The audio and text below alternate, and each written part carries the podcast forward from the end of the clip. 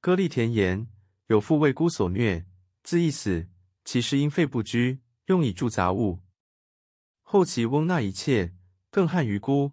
翁又爱而因助之，家人喜其欲敌也，又因助之。孤窘迫无计，亦会而自缢。家无细所，乃前意事事，扶起药，见父披发土蛇当护利。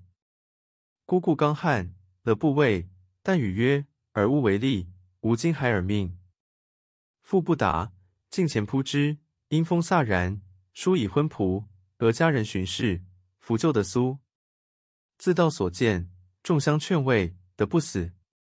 夜梦其父曰：“孤死我当得代，然子父无仇孤立，犹吾以孤为代理，是以拒孤反，犹是沈沦，凄苦万状，孤甚勿蹈此者也。”孤哭而醒，愧悔不自容，乃大集僧徒，未坐道场七日。